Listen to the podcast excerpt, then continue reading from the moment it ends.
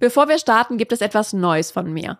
Den gesund erfolgreichen Newsletter. Jede Woche gibt es da regelmäßig die besten Learnings, spannende Impulse und praktischen Tipps für deine berufliche und persönliche Weiterentwicklung. Direkt von meinem Schreibtisch in deine Inbox. Trag dich gerne ein unter gesunderfolgreichtipps.de. Im Gesund Erfolgreich ABC sind wir beim Buchstaben P angekommen und P steht für Prokrastination. Und wie du der Aufschieberitis Herr wirst, das erfährst du nach dem Intro.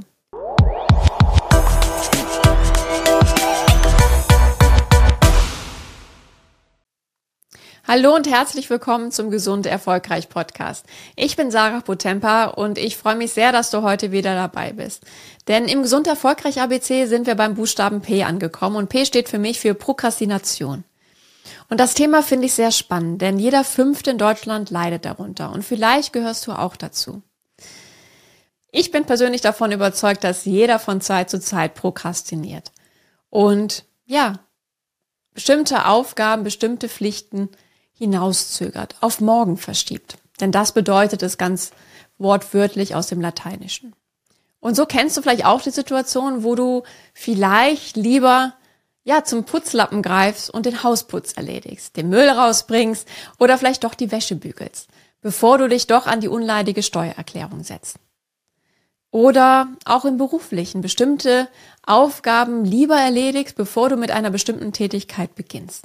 Du schiebst es mit dieser, ja, mit diesen Ersatztätigkeiten irgendwie noch etwas weiter hinaus, bevor du damit starten musst, mit der eigentlichen Aufgabe. Und so kann es natürlich sein, dass kurzfristig diese, ja, Ersatzaufgaben dir so eine gewisse Art von Befriedigung, Erfüllung geben. Sie sind schnell erledigt und plötzlich siehst du, ja, gleich den Effekt. Langfristig jedoch holt dich doch das Aufschieben von bestimmten Aufgaben wieder ein. Ja, und ich vergleiche das gerne als leidenschaftliche Autofahrerin mit dem beginnenden Stau. Es sind erst weniger Autos und dann kommen immer mehr Autos hinzu und irgendwie kommt der Verkehr ins Stocken, bis es dann zu einem kilometerlangen Stau wird. Und so häufen sich diese Aufgaben, die wir immer wieder von Tag zu Tag verschieben, die Entscheidungen, die wir vielleicht nicht fällen, bis der Berg immer größer wird und wir den immer weiter vor uns herschieben. Und das kostet Energie und Kraft. Davon bin ich wirklich überzeugt, weil wir sind gedanklich ja doch da. Wir überlegen, wie wir es dann doch machen könnten, wann wir es einlegen. Wir nehmen es immer wieder auf die To-Do-Liste, um am Ende des Tages festzustellen, dass wir es doch wieder nicht erledigt haben. Weil andere Aufgaben schneller von der Hand gingen, weil wir uns eher dem gewidmet haben. Oder weil wir eben auch häufig ja eine schlechte Zeiteinteilung haben. Wir unterschätzen häufig, wie lange andere Dinge brauchen.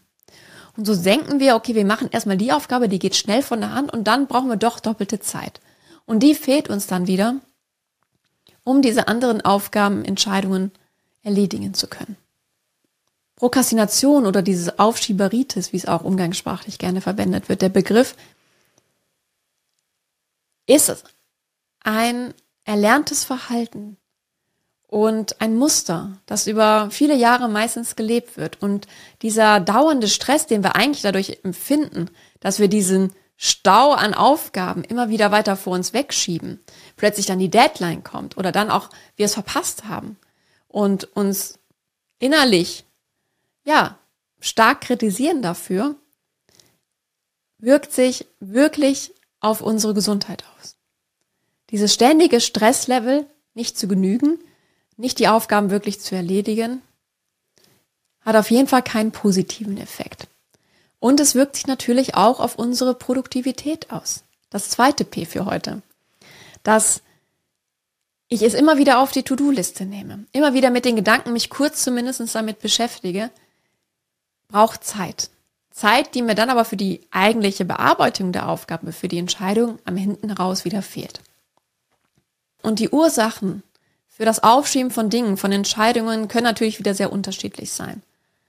Doch warum wir prokrastinieren, hat häufig damit zu tun, dass wir einen sehr hohen Anspruch an uns selbst haben. Und aufgrund dieses Perfektionismus wir vielleicht auch gar nicht anfangen, weil wir gleichzeitig auch die Angst haben, dem eigenen Anspruch nicht gerecht zu werden, es nicht gut genug zu machen. Und wir aber auch an dem Erfolg der erfüllenden Aufgabe oder der Entscheidung auch unseren Selbstwert definieren.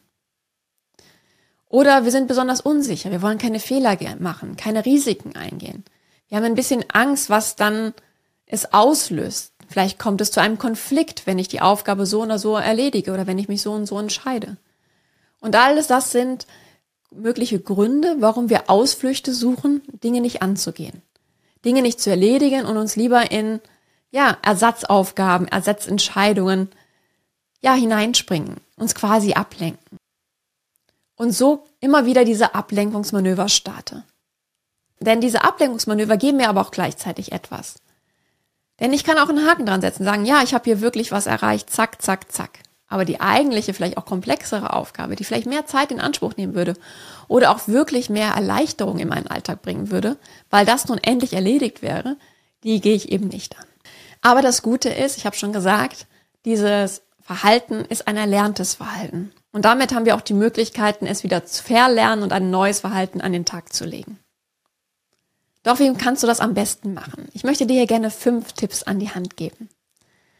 Und der erste Tipp ist, mache dir einen Plan und plane hier auch so konkret wie möglich. Welche Aufgaben, welche Entscheidungen stehen heute an?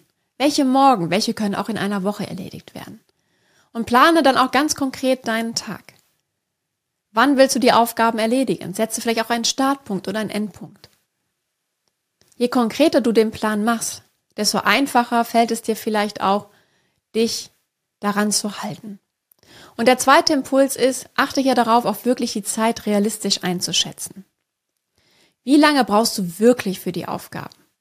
Ich habe es am Anfang schon gesagt, wir unterschätzen häufig, wie lange Aufgaben wirklich benötigen. Und gerade auch bei kleineren Aufgaben glauben wir, dass, ach, das ist schnell in zehn Minuten erledigt und dann, schwupps, braucht man doch zwei Stunden. Und so ist die Tendenz meistens, dass wir doppelt so viel Zeit brauchen, als wir eigentlich am Anfang einschätzen. Daher überleg einfach mal wirklich, wie lange brauche ich wirklich dafür?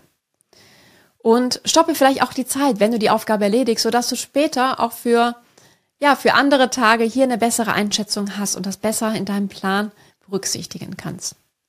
Und der dritte Impuls ist, setze klare Prioritäten. Ein weiteres P nach Prokrastination und Produktivität. Das bei dem Thema hier eine ganz wichtige Rolle spielt. Denn dein Tag hat nur 24 Stunden. Und da ist es wichtig, dass du klareren Fokus setzt auf das, was wirklich wesentlich ist jetzt. Was steht wirklich an? Wo braucht es eine Entscheidung? Welche der anderen Aufgaben auf deiner Liste können auch wirklich morgen erledigt werden? Ordne somit sehr gerne die Aufgaben nach der Wichtigkeit und fasse auch Dinge zusammen, die schneller in einem Block erledigt werden könnten. Das spart dir auch wieder Zeit. Und der fünfte Impuls ist der Frage mal, was die Gründe dafür sind, dass du gerne Aufgaben aufschiebst.